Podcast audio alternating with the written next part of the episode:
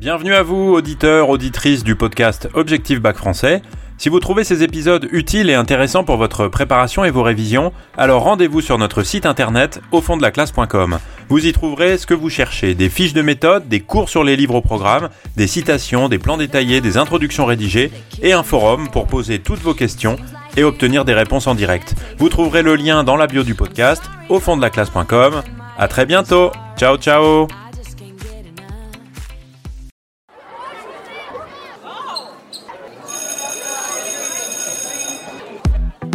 Bonjour à tous, chers élèves et chers amis du site au fond de la classe.com. Dans cet épisode, on va se demander si le spectacle et le rire ne sont pas pour Molière une solution philosophique face aux difficultés de la vie humaine.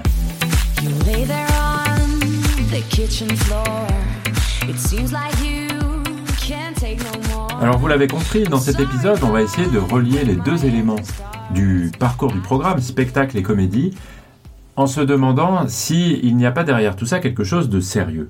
Et euh, si la comédie du malade imaginaire, finalement, ne donne pas une espèce de leçon philosophique, une leçon euh, pour le spectateur qui lui donnerait des clés pour vivre mieux, euh, des clés pour supporter plus facilement les incertitudes de la vie humaine, la peur de la mort, la peur de l'avenir, tout ce qui peut être un petit peu sérieux et comment dire dérangé tout simplement la recherche que chacun peut faire du bonheur.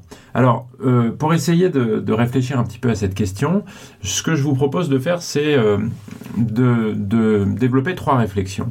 D'abord, essayer de relier un petit peu la comédie du mal imaginaire à la tradition du carnaval, euh, premièrement. Ensuite, essayer de voir en quoi Molière fait l'éloge de la comédie à l'intérieur de sa comédie. Et puis ensuite, d'aller dans le vif du sujet en se demandant si Argan, finalement, ne serait pas seulement un personnage comique, mais si il faudrait pas voir derrière lui une espèce d'emblème de n'importe quel être humain qui euh, vit de manière difficile, qui se pose des questions et qui euh, a des angoisses euh, pour vivre, tout simplement. Le lien que le malade imaginaire entretient avec le carnaval est un lien qui est très fort. D'abord parce que c'est la date. À laquelle est créé le malade imaginaire, qui est celle du carnaval. Et d'ailleurs, une revue de l'époque était très lue hein, dans les milieux de la haute aristocratie et de la bourgeoisie euh, parisienne, qui s'appelle le, le, Mercure Galant, disait dans son numéro du mois de juillet-août 1672, donc quelques mois avant la création du malade imaginaire, que cette pièce était préparée pour le carnaval. Et elle dit, je cite l'article, et dans le carnaval, on représentera une pièce de spectacle nouvelle et toute comique. Et comme cette pièce sera du fameux Molière, et que les ballets en seront faits par Monsieur de Beauchamp, on n'en doit rien attendre que de beau. Vous voyez donc que cette revue annonçait, un petit peu de manière publicitaire probablement, cette nouvelle pièce euh, en lien direct avec le carnaval. Et le carnaval, c'est une fête qui existe encore aujourd'hui. Les enfants se déguisent dans certaines régions, en France, dans le Nord notamment. On fait des carnavals beaucoup plus forts hein, que dans d'autres régions de, de France. Mais à l'époque, c'est évidemment quelque chose de beaucoup plus important parce que ça a un rôle clé dans le calendrier chrétien et donc dans le calendrier tel qu'il est vécu par tout le monde euh, en France au XVIIe siècle. C'est la fête qui précède le carême, donc cette période de 40 jours où euh, les chrétiens vont être plus proches de Dieu, euh, éviter les excès, et donc juste avant, en quelque sorte pour se donner un peu de courage, eh bien on fait n'importe quoi, on fait la fête et précisément c'est un moment d'excès et dans lequel on peut manger, boire, etc. Mais surtout ignorer les règles, les normes en vigueur, notamment les règles sociales, les valeurs sociales, et en particulier se déguiser, jouer des rôles. Et on peut penser que le lien que euh, le malade imaginaire a avec cette fête est important, parce que on peut présenter le spectacle du malade imaginaire comme une super fête, un super carnaval dans lequel on va célébrer la joie de s'amuser, tout simplement. Après tout, euh, c'est ça qu'on appelle souvent une fête.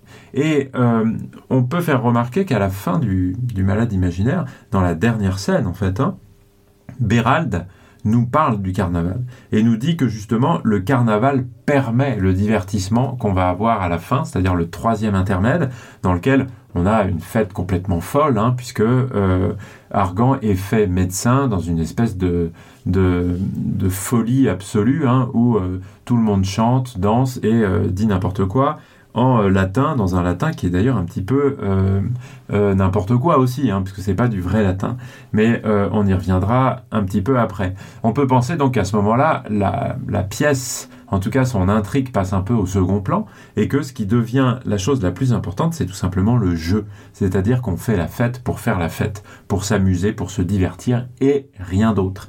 Et après tout, c'est un petit peu ça le carnaval. Et dans le carnaval, on joue des rôles. Et euh, on peut dire que dans le malade imaginaire, les personnages jouent des rôles, portent un masque à peu près tout le temps, comme on le fait quand on se déguise à l'occasion du carnaval. Euh, on peut citer quelques exemples, hein, évidemment. Béline se fait passer pour une épouse euh, aimante, Cléante à un autre moment se fait passer pour un maître de musique, Toinette, dans la grande scène finale, se fait passer pour un médecin. Euh, vous voyez bien que tout le monde joue un rôle, hein, comme si euh, le carnaval, qui est, euh, qui est en train de se passer à cette époque, hein, était le régime de l'intérieur de la maison d'Argan. Alors il y en a certains qui le font pour des mauvaises intentions, hein, comme Béline, mais il y en a d'autres qui le jouent pour précisément dévoiler l'imposture, la manipulation, l'hypocrisie pour euh, faire apparaître les vrais euh, sentiments. Euh, on peut donner beaucoup d'exemples encore. Hein. La fausse blessure de Toinette dès le début, quand elle fait semblant de se, cogner à un volet. le faux maître de musique Cléante, comme je viens de vous le dire, qui fait toute cette fausse leçon de musique.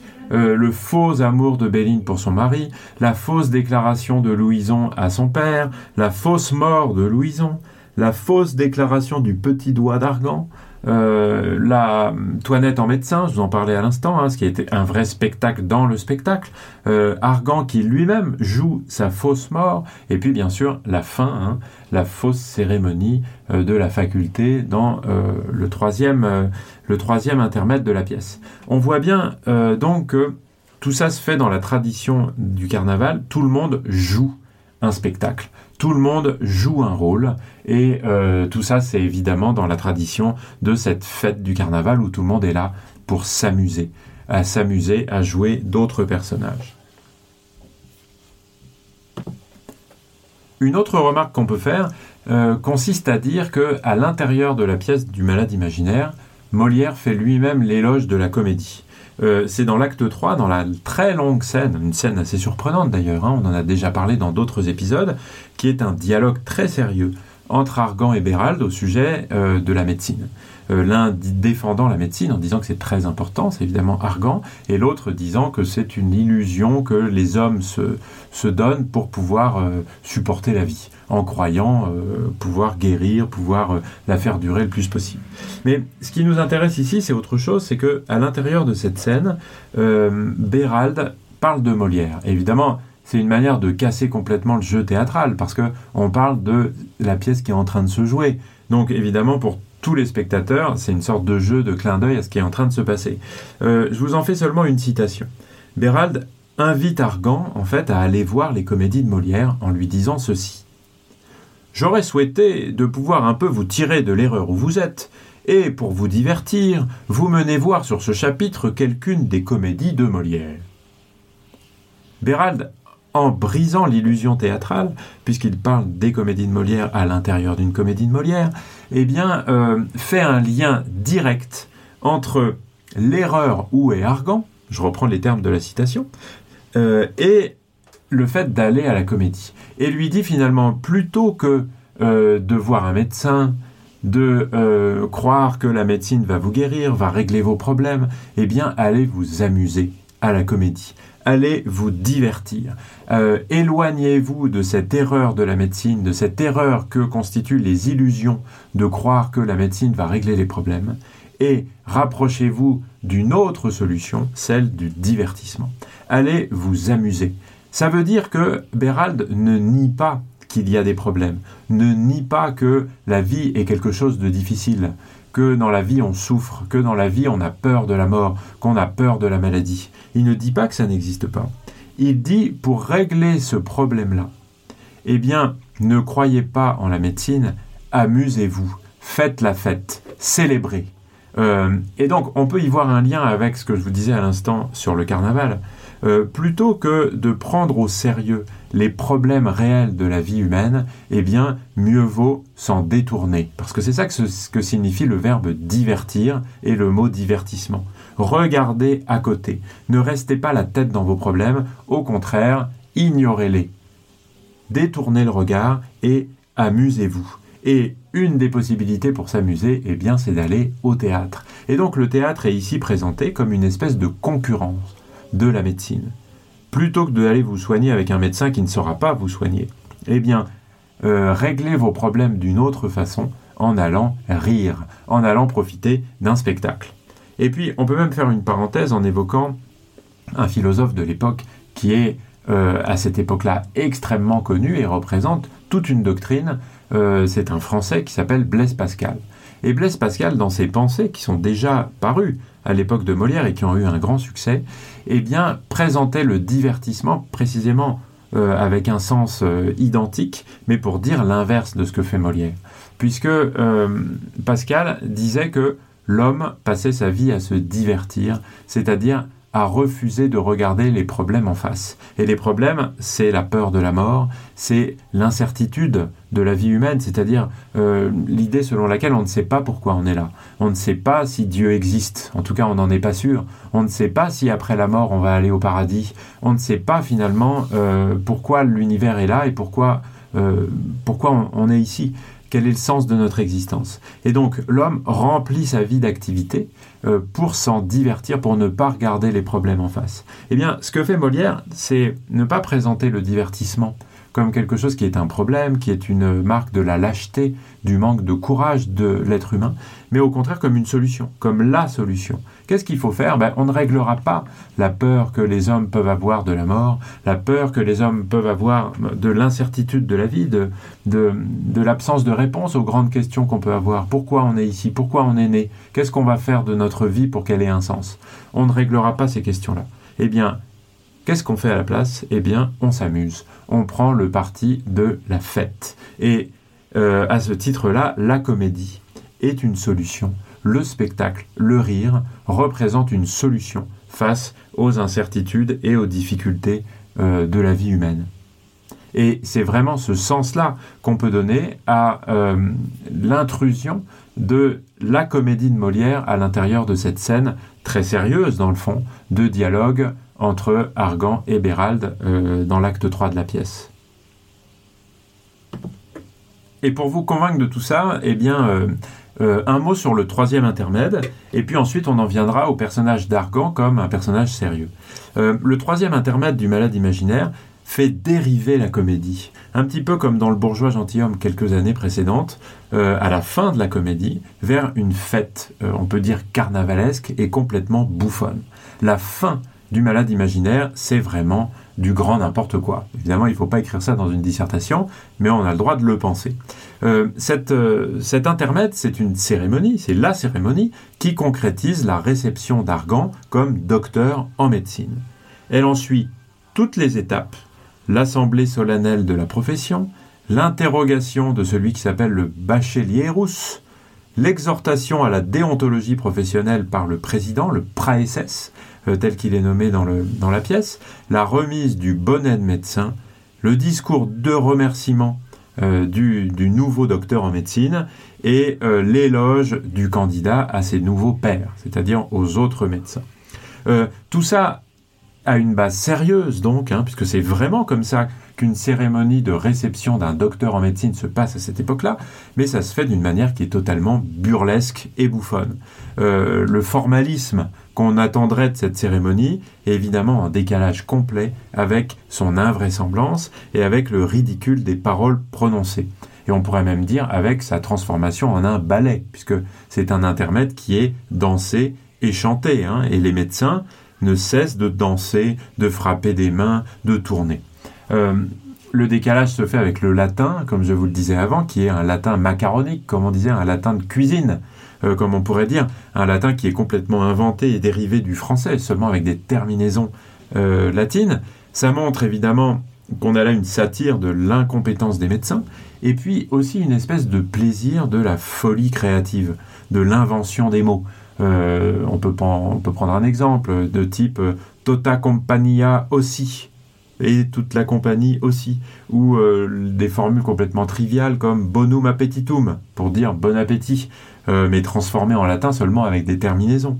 des répétitions aussi qui, qui, apparaissent ici comme des espèces d'obsessions de la folie des médecins. On peut penser à ce, triptyque Clisterium donare, postea, segnare, ensuita, purgare, avec des termes qui pour certains sont vraiment latins, euh, et d'autres pas du tout, hein, comme ensuita, qui évidemment est une invention. Euh, on a là la satire habituelle de la médecine, hein, du corporatisme, euh, de la, conscience qu'ils ont eux-mêmes d'être des charlatans, leur vocabulaire technique est complètement ridicule. Mais ce qu'il faut retenir surtout, c'est que cette scène est totalement festive, puisqu'elle repose sur l'acceptation de la folie d'Argan dans une espèce de fête des fous, qui est menée par Bérald, mais à laquelle tous les autres personnages euh, participent aussi. On accepte l'invraisemblance et on fait n'importe quoi. Et après tout, la fête, c'est ça, c'est sans but. On est là, euh, sans autre but en tout cas, que de s'amuser. Alors, ça pourrait n'avoir aucun sens, mais on peut penser que ça en a un. Tout simplement parce que on est invité à, euh, mettre la fête comme un concurrent de la médecine et à considérer Argan comme un personnage qui n'est pas seulement un personnage comique. Puisque euh, Argan, je crois qu'on peut le dire, est un personnage qui est à la fois simple et profond. Un personnage comique typique et en même temps une sorte de modèle de l'homme et modèle des difficultés de la condition humaine. En effet, euh, vous pouvez penser facilement que ces exigences tyranniques le font penser à un roi. Un roi, euh, notamment parce qu'il trône sur sa chaise pendant presque toute la pièce, que son bonnet apparaît un peu comme une couronne, que le bâton qui lui sert pour marcher, et pour d'autres choses d'ailleurs, ressemble un peu à un sceptre. Donc, on a là une espèce d'analogie de l'homme qui se croit maître roi de son existence, alors qu'en réalité il ne l'est pas. Et euh, cette illusion de maîtrise est en fait l'origine de ses passions et l'origine de sa souffrance. Comme euh, pour l'homme en général, celui qui croit qu'il va être euh, le maître de sa vie, qui va tout contrôler, eh bien il se trompe. Et ce sont ces passions-là qui sont à l'origine de ses souffrances, qui créent la colère qui est tout le temps euh, celle qu'il a, ou euh, enfin qui est tout le temps l'émotion qu'il a sur la scène, ou euh, la tristesse, la peur. On peut penser que la fable du malade imaginaire, si on la comparait à une fable de La Fontaine par exemple, c'est celle de l'homme victime de ses peurs, de l'homme qui est victime des peurs que crée en lui son imagination, sa, son illusion de croire qu'il va maîtriser sa vie. Et donc, délivrer les humains de la crainte de la mort, qui conditionne tout le comportement déviant d'Argan, eh bien, euh, c'est la mission que se donne la comédie, de la même manière que c'était la mission que euh, les philosophes de l'Antiquité, les épicuriens et les stoïciens en particulier, donnaient à la philosophie. Et on peut dire euh, de cette façon-là que Molière dénonce avec la médecine une forme de superstition, mais qui est d'une manière un peu plus large révélatrice de la crédulité de l'homme qui est confronté à la compréhension de sa propre nature et euh, à la crainte de la mort. En fait, c'est une science prétendue qui est faite de croyances, de respect de textes, de textes sacrés et de soumission aux autorités. Et cette fausse science est aux mains d'individus qui exploitent la faiblesse humaine à leur profit. Le malade imaginaire, la pièce du malade imaginaire, propose une réflexion sur les effets de l'illusion, sur les effets de l'égarement humain, euh, sur les effets de la peur de la mort et euh, de la folie humaine finalement qui consiste à croire que on va vaincre toutes ces difficultés. Et face aux difficultés qui sont bien réelles de la condition humaine, ce que Molière met en avant c'est la comédie et plus généralement la force du rire, la force du spectacle, la force de l'amusement. Et donc, comme la catharsis existait pour la tragédie, eh bien, le rire, dans euh, l'idée de Molière, est libérateur il libère l'homme de ses peurs et il lui permet d'assumer, en tout cas d'assumer le moins mal possible les incertitudes de l'existence. Et dans un sens, ça suit un petit peu le modèle de Don Quichotte euh, de Cervantes et la folie du sage, hein, qui, euh, en confondant réel et fiction, finalement trouve le bonheur euh, d'une manière qui est plus efficace que les autres. Et donc, c'est dans l'éloge de tout ce qui se rapporte au carnaval et à la fête que Molière trouve une réponse aux incertitudes et aux angoisses de la condition humaine. Par les jeux de rôle, par les déguisements, en particulier évidemment dans la grande scène virtuose de Toinette qui se déguise en médecin, euh, se remet en Toinette, se redéguise en médecin comme le médecin volant de la tradition de la commedia dell'arte, et euh, finalement à la fin l'acceptation de la folie d'Arcan avec la cérémonie d'Arcan en médecin. Et donc les, les, problèmes de la vie humaine, ils ne sont pas tous réglés, évidemment. Ils ne sont pas même réglés du tout. Mais euh, en, acceptant qu'ils existent, en renonçant à les régler de manière complète, eh bien, euh, on trouve plus de bonheur dans le divertissement, dans le spectacle, dans le rire, que dans quoi que ce soit d'autre. Et en tout cas, certainement pas dans l'illusion de pouvoir régler tous ces problèmes. Et donc, on peut trouver ainsi une mission philosophique au rire et au spectacle qui permet à l'homme, au spectateur de Molière comme à Argan, à la fin de la pièce, de mieux vivre sa vie. Voilà donc ce que je voulais partager avec vous sur la mission philosophique du rire dans le malade imaginaire. Vous pouvez retrouver certaines choses sur le site au fond de la classe.com. Je vous dis merci beaucoup de m'avoir écouté et à très bientôt. Ciao ciao.